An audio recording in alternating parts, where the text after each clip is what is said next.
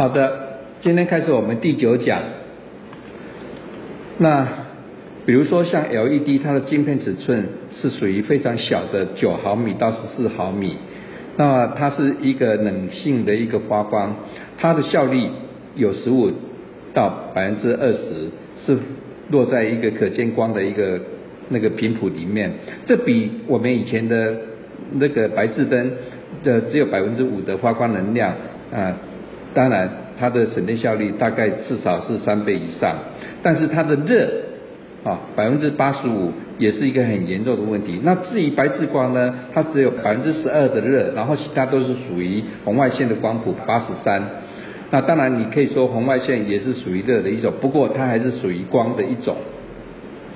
那比如说这个我们在 LED 的应用的话呢，在我们的那个手术台灯，我们的马路的红绿灯，我们的舞台灯、橱窗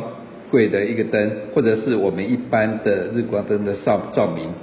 那还有呢，这个就是在上海的时候呢，我们 LED 它因为它的这个呃亮度是蛮亮的，所以说呢，即使在有雾的地方你也看得出来啊。然后呢，这是比较近的地方。那这是我们在台湾啊，从盐山到木栅的一个路段，你也可以看出来非常明显漂亮的一个 LED 灯。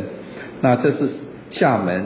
的那个大楼的那个镁光灯，呃，都是用 LED 做的。那所以说，英特尔的总裁 Craig 啊，他在二零零四年的时候呢，啊，为了这个热的问题呢，他单脚啊向听众呢屈膝表示，请原谅我们。他啊，同时承认呢，以前英特尔呢完全以速度为取向，这个观念是错的啊。从呃这个喷灯四以后呢，不会以速度啊作为主导的方向。同时呢，啊在喷灯五的时候呢，就开始走了二核心、四核心、六核心，就是我们目前看到的，就是一道功能的取向呢。要做这个图字的时候呢，用这一个晶片；另外用一个游戏的时候呢。采用另外一个晶片，这样子呢减轻了它的晶片的这个 CPU 的负担，那么热呢就显然比较少一点。除了这个 LED 哈，还有 CPU 的热变成四核心、六核心以外呢，那在伺服器云端呢也是一个很重要的需要解解热的问题。伺服器一般的话呢，现在都是用 EU。到二 U，所以说呢，在扁扁的一个狭长的一个盒子里面呢，要啊高达呃那个它的功率有一百三十五瓦左右，是一个相当高的一个啊这个功率。所以说呢，我们可能有四零二八的风扇六个啊，然后呢去吹，那这个都是需要被热需要被解决的地方。那除了这个以外呢，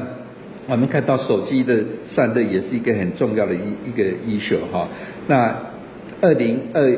二一年开始呢，全世界每年呢大概有十九亿只的手机，手机的散热其实啊很困难，为什么？因为你如果呢散热的这个太好的话呢，所有热都跑到机壳，那么机壳的背面呢，如果超过四十一度，那么人体的皮肤呢就不会感到很舒服。那如果呢你要让它散热呢啊散得好又又或者是散热散的不好的话呢，那么你的 CPU 如果超过七十度，那么它的那个可靠度啦、寿命啊都会减少。所以说手机的散热呢要求很高，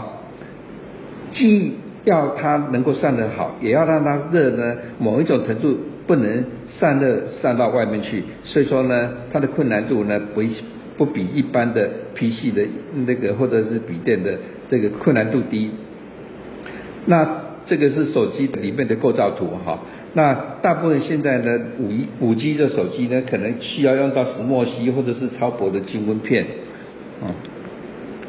那除了这个以外呢，太阳能哈的面板也是一个很重要的一个需要被解热的地方。一般科学家学术界呢都在探讨利用这一个制成的技术呢，或者啊改变材料，让晶片的。这一个效率能够提高百分之十，可是呢，啊，如果按照一般的 paper 发表的话呢，你温度每上升一度 C，它的这一个效率就会减少零点四二七。换句话说，你上升十度 C，哈，